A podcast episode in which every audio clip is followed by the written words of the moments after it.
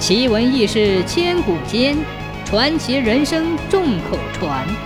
千古奇谈。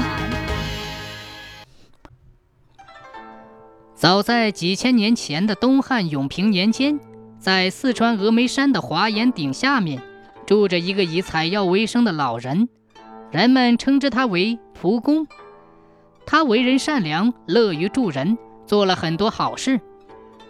蒲公与保长峰下的保长寺里的保长和尚关系特别好，二人时常谈论佛法。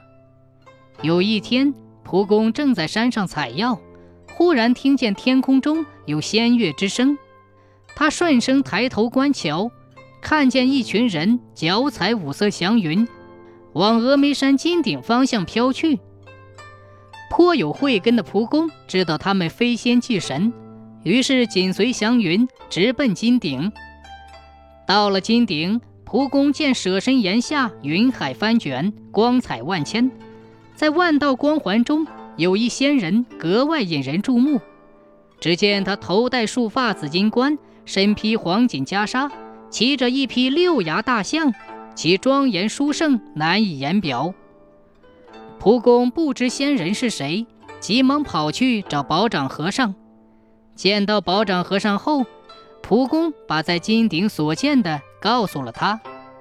保长和尚一听，惊叹道：“啊，那是普贤菩萨呀！我正想求菩萨指引佛法呢。”于是他拉着蒲公向金顶跑去。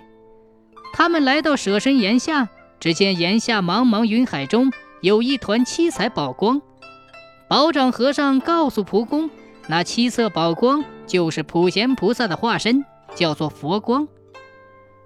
蒲公定睛看去，看见光环中又现出了普贤的金身，便叫保长和尚看，可保长和尚却怎么也看不到。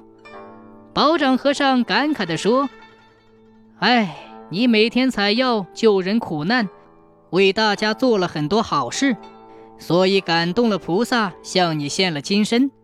我做的好事还不如你多，所以不能看见菩萨的金身，只能看见菩萨头上的宝光。从那以后，人们把神佛显现的宝光称之为佛光或金顶祥光，并视之为吉祥的象征。